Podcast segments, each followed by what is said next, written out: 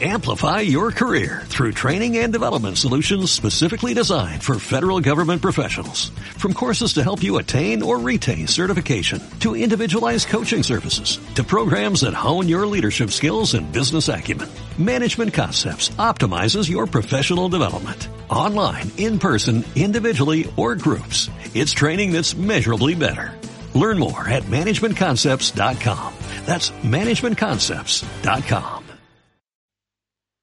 Entiendo y espero que sí. Así que, bueno, voy a probar este formato raro de hacer un podcast en directo. Y bueno, esto lo tenía pensado hacer, bueno, al estilo tradicional, grabando, luego subiendo el podcast y tal, pero puedo recortar el, el audio desde aquí. Luego, entiendo que podré hacerlo, no, no, la verdad es que no me he informado mucho y subirlo directamente al podcast. Así que vamos a hacer eh, esta pruebecilla. Bueno, no me he presentado porque entiendo que si estáis aquí ya me conoceréis. Soy José Antonio y voy a grabar este capitulillo aquí con esta cosa extraña en directo y tal. Y voy a hacer una review del teléfono con el que llevo, no sé si llevo ocho meses ya, o seis, o no sé, que es el Redmi Note 8 Pro. Este va a ser uno de los pocos capítulos que haga en los que hable de tecnología exclusivamente, porque como ya comenté, estoy un poco despegado de la tecnología, pero bueno, sí que sigo comprando cosillas y sigo probando, porque joder, me gusta y me apetece hacerlo de vez en cuando. Aparte de esto, ya comenté que tenía, es que no, he comprado cosas tecnológicas últimamente, pero ahora mismo no, no las recuerdo especialmente, la verdad. Pero sí que recuerdo que aparte de este móvil quería hablar de otra cosa, aparte del patinete también, bueno, patinete hace mil ya que no lo cojo, con esto de la cuarentena, antes de la cuarentena ya hace un tiempo que no, que no lo cogía, pero con esto de la cuarentena llevo sin cogerlo, sin usarlo, perdón, estoy pensando en Latinoamérica ahora, no vaya la gente pensando que me cojo el patinete, eh, es un poco extraño.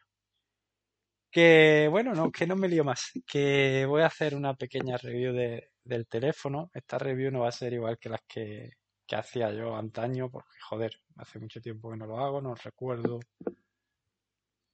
No estoy tan puesto. De hecho, me voy a apoyar aquí en, la página oficial de, de Xiaomi para ver algunas de las características del teléfono y demás porque sinceramente es una cosa que, vale, cuando estuve buscando información para comprarme el teléfono sí que me interesé por esas cosas, pero hoy día no me acuerdo prácticamente ni de los megapíxeles, ni de ni de la GPU que tiene el dispositivo, ni de mil historias más que me dan un poco igual, que para usar el teléfono día a día pues no, no las necesitas saber realmente.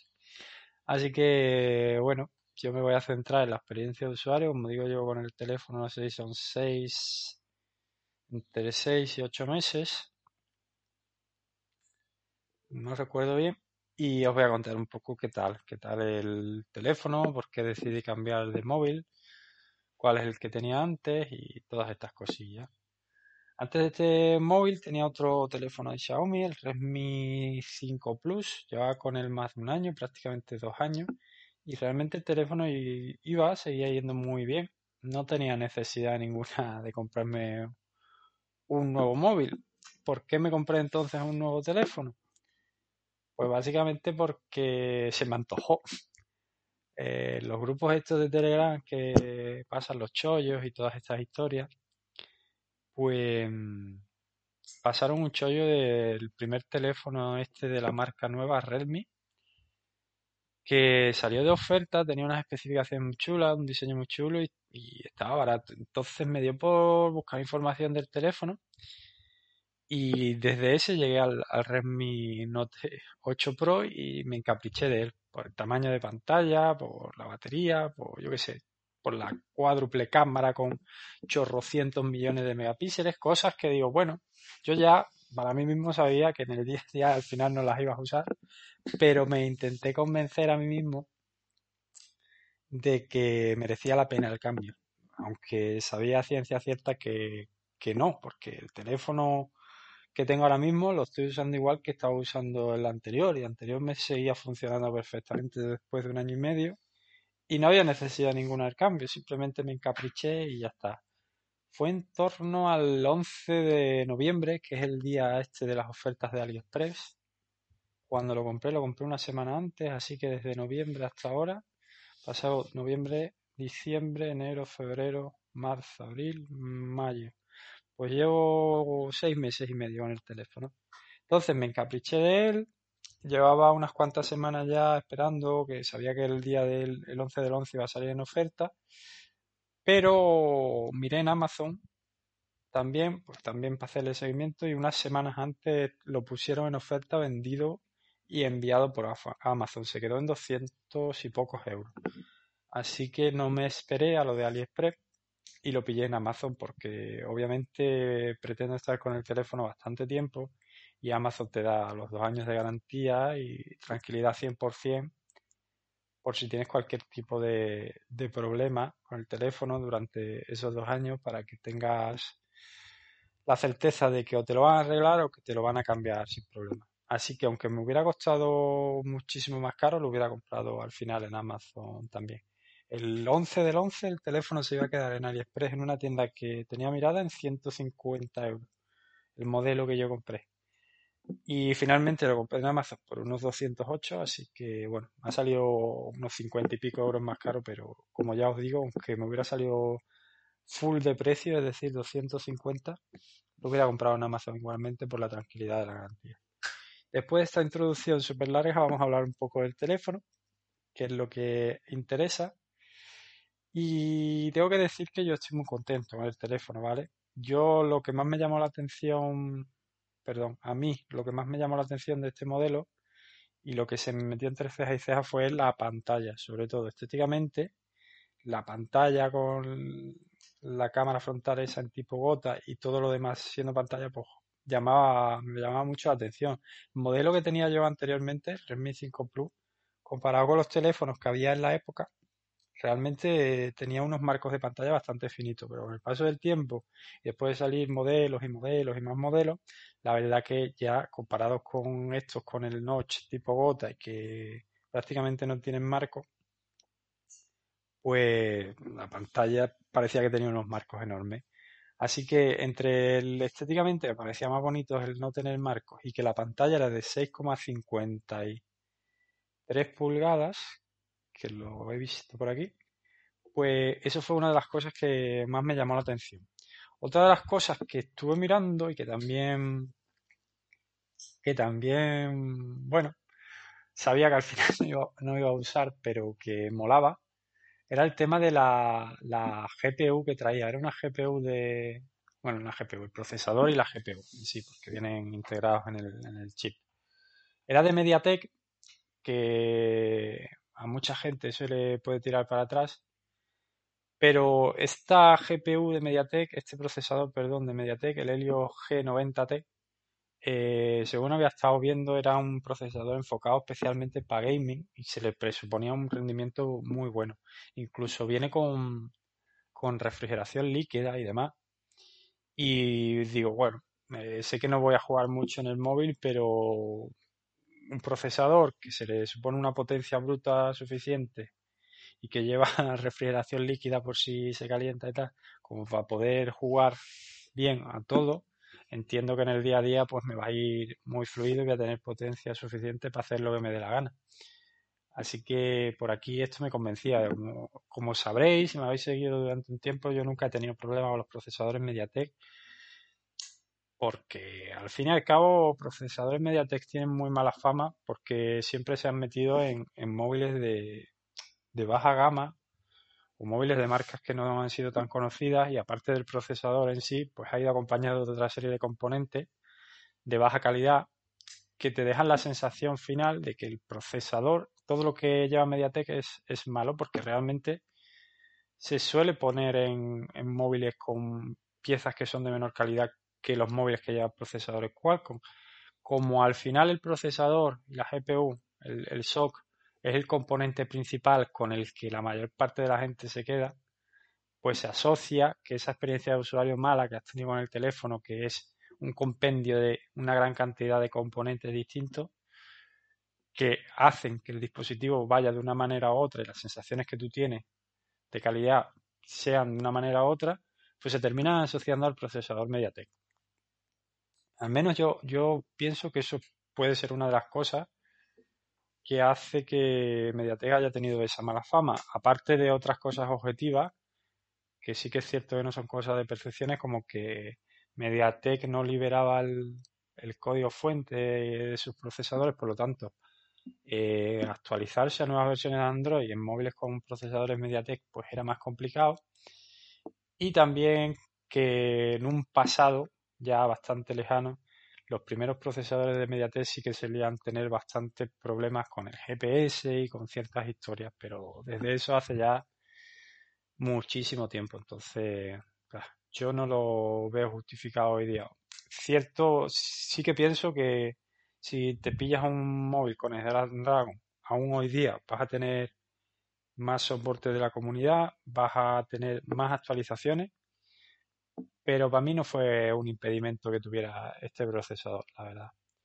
Y el último detalle que también me llamó mucho la atención de este móvil, aunque sabía también, como ya he dicho en los dos anteriores, que no lo iba a usar al final en el día a día, es el tema de la cámara. Creo que tenía una cuádruple cámara, cada una de ellas pues enfocada a una tarea distinta. Aquí tiene que aparecer todo esto de las cuádruples cámaras. Una alta, resolución de fotos, permite impresiones en póster de 3,26 metros, cámara de 64 megapíxeles, mm, todos los píxeles del mundo para ti, un gran sensor de 1 barra 1,7 pulgadas, que no sé qué mierda significa eso. Creo que ni en su día cuando hacía reviews tenía muy claro qué significaban estas mierdas. La verdad que el apartado fotográfico siempre ha sido uno que no me ha interesado especialmente y tampoco me, he preocupado mucho por investigar. Esa es la cámara principal, digamos, la tocha de 64 megapíxeles. Luego tenía otras tres lentes más. Tiene una lente macro para hacer fotos de cerca de lo que te salga de los cataplines. Y la verdad es que está muy, muy chulo, está muy conseguido. Y está guay hacerle fotos de cerca a cosas muy, muy pequeñas y ver cómo son realmente. Es curioso, eso sí que lo he usado un poquillo más que, las demás cámaras. Otra de gran angular para sacar mm, imágenes más extensas, digamos. Y por último, creo que tenía una que te hacía el efecto que este. Mm, no estoy seguro. Quizá me esté columpiando. Mm, puede ser, no lo recuerdo. Básicamente esas fueron las tres características con las que intenté autoconvencerme de que, vale, que necesitaba cambiar de móvil. Ya sabía de sobra que no. Cambié porque quise, porque se me antojó, eh, me estuve frenando durante tres semanas y finalmente pues no conseguí frenar más y me lo compré. Y en todo este tiempo que llevo usando el teléfono, eh, mi uso actualmente es distinto al que hacía yo cuando hacía review, obviamente, o mi día a día es trabajar 8 o 9 horas en las que prácticamente no toco el teléfono para nada. Y después de esas 8 o 9 horas pues darle un, uso normal. Consultar Telegram, redes sociales, páginas web mandar vídeos a, a la televisión a través del Chromecast con YouTube o Netflix o, o Twitch. Y poco más. Para ese uso, la verdad es que el rendimiento del teléfono, como cabría esperar, pues es excelente. No encuentras ningún tipo de, de ralentización ni parón con nada. Para tema de juegos, he probado algún jueguecillo. Voy a ver los que tengo instalados. Porque no los recuerdo, a ver cuál es el más exigente que tengo instalado. Realmente eh, jugué mucho al Mario Kart Tour pero tampoco es un juego demasiado exigente. Por supuesto, iba perfectamente fluido y sin ningún tipo de problema. Jugué, no mucho, pero sí que jugué una temporada al Alto Odyssey, que es un juego que gráficamente es muy muy bonito, pero no sé cómo de exigente puede llegar a ser. Y me instalé el, el Sky, que es un juego que es de los creadores de Journey, que ese gráficamente sí que lo veo bastante exigente. También lo movía perfectamente sin ningún, sin ningún tipo de problema. O sea que en tema de rendimiento, para día a día, para tareas exigentes, eh, la verdad es que no he notado nada. Tema de memoria RAM, creo que tenía 6 GB de RAM. Voy a echarle un vistacito por aquí a ver si lo encuentro. Voy a irme directamente a las especificaciones. El modelo que yo compré es el de 64 GB de almacenamiento y creo que todos venían con 6 GB de RAM. A ver si consigo encontrarlo. 6 GB de RAM 128. ¿El mío es el de 128 o el de 64? Pues no lo recuerdo, la verdad, pero bueno, me da un poco igual. Todavía tengo bastante memoria de sobra y creo que los dos tienen 6 GB de RAM, efectivamente. Los dos tienen 6 GB de RAM. LPDDR4 a 2133 MHz. No sé actualmente cómo están las velocidades de las memorias RAM de los, móviles, pero yo lo veo bastante bien. De hecho, creo que en el ordenador Ah, ya me he acordado de que era el, otro dispositivo que quería hablar. Me he comprado un ordenador y creo que la memoria RAM de mi ordenador es más lenta que la, que la de mi móvil, así que lo veo bastante bien. Y luego la, memoria ROM es UFS 2.1, que es bastante más rápida que la de eMMC que llevaban los móviles antiguamente y no sé si siguen llevando los móviles de, de gama baja. Por eso, la conjunción del procesador este que es gaming, que es el Helio 90T, que tiene 6 núcleos a 55 a 2 GHz y 2 núcleos a 76 a 2,5 GHz, y la GPU Mali G76MC4. Eh, buscar vosotros qué mierda significa eso, porque ahora mismo no tengo ni puta idea si, eso está bien o está mal. No recuerdo, no recuerdo, no, no, no me he informado de las arquitecturas nuevas de, de los procesadores móviles, así que no sé qué implica eso. Me da un poco igual. Pero la conjunción de ese procesador y luego 6 GB de RAM a 2133 MHz y los 64 o 128 GB de memoria UFS 2.1, pues hace que el teléfono vaya perfectamente bien eh, en el día a día y en tareas exigentes. O sea que ningún tipo de queja por ese lado. La batería es de 4500 mAh y aquí era una de las dudas que, que yo tenía.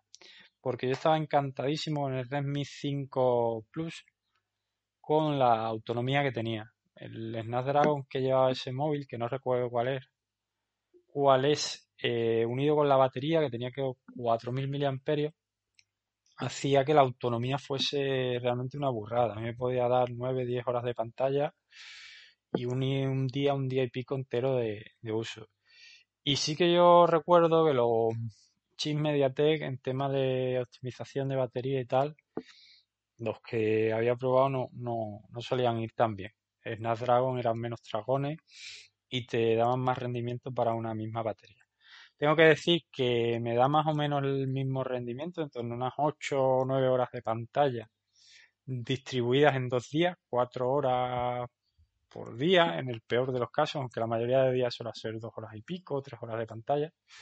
Así que tiene una autonomía bastante decente que para el 100%, bueno, no voy a decir el 100% porque siempre hay excepciones, pero para el 90% de las personas pues les va a sobrar para llegar al final del primer día, incluso al final del segundo día sin mucho problema. Eh, tiene carga rápida de 18 vatios, se conecta a través de un cable USB tipo C me mola la mierda esta del USB tipo C porque no tienes que estar pendiente de si lo metes desde un, en un sentido o en otro. Eso está guay. Pero sinceramente yo lo pongo a cargar por la noche, lo dejo toda la noche cuando se me descarga, así que no, no le he prestado mucha atención de si realmente es muy muy rápida la carga o no. Es cierto que algún día, porque últimamente estoy jugando en el móvil, estoy usando el móvil para jugar a, a la Xbox a través del servicio este de la nube de Xcloud y otro servicio que tienen que te permite mandar el juego, que permite que la Xbox haga de servidor, transmite el juego a través de internet y tú lo recibes en tu móvil y puedes jugar a través del móvil. Y sí que al haber usado eso, pues la batería obviamente dura muchísimo menos y lo he tenido que poner a cargar por la tarde para darle un chute de carga. Y sí que es verdad que en poquito tiempo, no sé si en una hora o menos, puede llegar al, al 100%. Allí está bastante bien en ese aspecto. Tema de construcción, calidad de materiales y tal, la verdad es que bastante bien, no tengo ningún tipo de queja. Lo llevo con la funda que viene en la caja, que está muy chula porque aparte de proteger el USB, el conector USB, que tampoco es algo pues, fundamental, pero me gusta, la funda sobresale por encima de la pantalla un poquitín. Y eso está guay porque si se te cae el teléfono, pues te va a proteger la pantalla. Y lo que pasa con las fundas, con esta y con todas, es que aumenta bastante el tamaño del teléfono. Ya el teléfono de por sí no es de los más finos ni, ni ligeros del mercado. Y con esto, pues, cuando se quita la funda y luego coges en la mano, notas una, una diferencia bastante tocha. Pero en general yo estoy bastante contento con lo que es la sensación de usar el teléfono en el día a día. No me canso, no sé, es bastante agradable. Sensor de huellas dactilares funciona muy bien. Lo uso en varias aplicaciones como la del banco, las aplicaciones para consultar el consumo que tiene las tarifas de móvil y demás, y para desbloquear el teléfono, por supuesto. Y va muy bien, no falla prácticamente nunca y va muy rápido. Aparte, creo que este móvil tenía desbloqueo facial, que yo creo que ni lo he probado, así que no, no me interesa mucho esa funcionalidad. Así que solo os puedo hablar de estas de huellas dactilares y deciros que, va muy bien. ¿Qué más? Eh, ¿Qué más me queda por contar? Es que no me acuerdo qué contaba yo cuando hacía este tipo de review. La pantalla es IPS, se ve muy bien. Mm, es que no, no sé qué deciros de la pantalla. Me acuerdo cuando hacía review decía cosas, que si en la gama de colores, que si no sé qué. Hoy día, pues, para mí, Mm, se ve muy bien la pantalla, la estoy usando por ejemplo para, como he dicho, para jugar a la Xbox y le pongo el brillo al máximo y la calidad de los gráficos y tal, pues se ve de lujo. El tema de los negros, que se vean negros, el contraste, yo lo veo realmente bien. Y no sé qué más contaros. Estoy contento con el teléfono, me costó 200 euros, su precio oficial es 250 aunque supongo que estará muchísimo más barato hoy día, pues yo lo compré prácticamente cuando salió, hace siete meses. Hoy día se podrá encontrar mucho más barato y espero que me dure sus dos añitos y no encapricharme de, ningún otro teléfono y cambiarlo sin necesidad. Eh, ya está. Si queréis saber algo más del teléfono, pues preguntadme en los comentarios, pues, en próximos directos, si, tenéis mucho interés, pues programo un directo o lo que sea para que me hagáis las preguntas directamente, para que prueben lo que, lo que me digáis, yo qué sé. Y nada, voy a dejar este episodio por aquí. Este episodio se ha grabado en directo en Twitch. Os dejaré abajo en la descripción mi canal de Twitch. Eh, lo voy a subir también a YouTube un canal que tengo que, se llama igual que mi canal de Twitch, Power Switch, para que podáis verlo si queréis, aunque bueno, hay un poco de apoyo gráfico porque tengo aquí la, web de Xiaomi abierta para enseñar, ir enseñando algunas características y tal, pero tampoco me he centrado mucho en eso, o sea que tampoco es fundamental ni, ni que os vaya a aportar una, una información de extremo valor ver el vídeo en lugar de escuchar el podcast, pero bueno, por si queréis. Yo lo voy a subir al canal de YouTube y os voy a dejar el enlace aquí en el, en el podcast. Y ya está, comentaros también que me ronda una idea en mente, que es cambiarle el título al, el nombre al canal y al podcast. Porque, como os he dicho, esta review que he hecho va a ser una excepción. Los podcasts en los que hable de tecnología 100% van, van a ser los menos. Así que creo que sería conveniente cambiarle el nombre al podcast. He estado pensando algún que otro nombre. El que me gusta ya está cogido.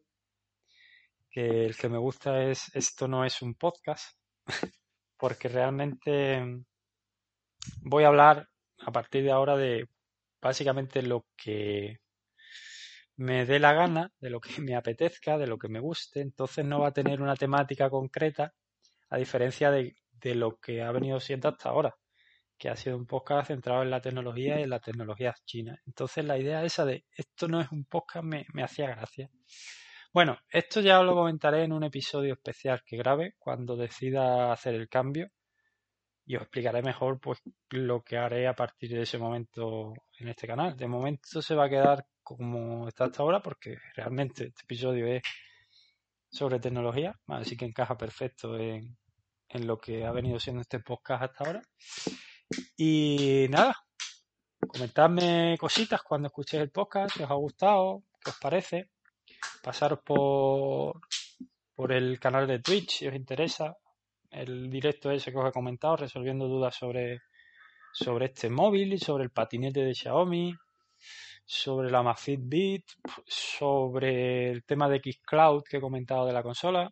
Son cosas tecnológicas que se me vienen a la mente rápidamente de las que os puedo hablar, resolver dudas porque llevo mucho tiempo probándolas. Así que si os interesa, pues eso, a dejarlo en los comentarios y programa un directito el fin de semana o cuando pueda para resolveros las dudas en directo. Y eso, para, para que no os perdáis los, podcasts y las historias estas que haga, pasaros por el canal de Twitch, que os voy a dejar en la descripción, y, y, suscribíos. Que, bueno, suscribíos no, que en Twitch va la cosa distinta. Seguirme, ¿vale? Es darle al corazoncito de la aplicación.